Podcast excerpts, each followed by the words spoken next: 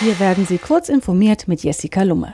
E-Sport-Branche wächst beim Umsatz und im Ansehen. Der Umsatz in der E-Sport-Branche hat 2018 in Deutschland bei 62,5 Millionen Euro gelegen. Das ist ein Plus von 22 Prozent gegenüber dem Vorjahr. Im globalen Vergleich sind nur die Märkte in den USA, Südkorea und China stärker. Sponsoring sorgt aktuell und unserer Prognose zufolge auch in den kommenden Jahren für rund 40 Prozent des Gesamtumsatzes und bleibt damit die wichtigste Erlösquelle im E-Sport, sagt Werner Ballhaus, Leiter des Bereichs Technologie, Medien und Kommunikation bei PwC Deutschland.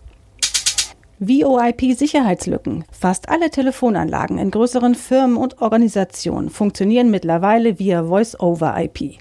Geräte dieser Anlagen sind in der Regel über das lokale Firmennetz untereinander verbunden und lassen sich vom Admin über ein Webinterface verwalten.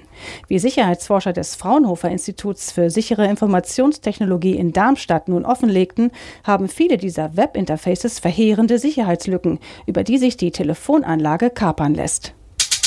Bitcoin und Co. US-Finanzamt erinnert an Steuerpflicht. 10.000 US-Bürger bekommen diesen Sommer ein Erinnerungsschreiben des US-Finanzamtes IRS. Die Empfänger stehen unter Verdacht, Geschäfte mit Kryptowährungen wie Bitcoin, Ethereum oder Ripple nicht ordnungsgemäß gemeldet oder versteuert zu haben.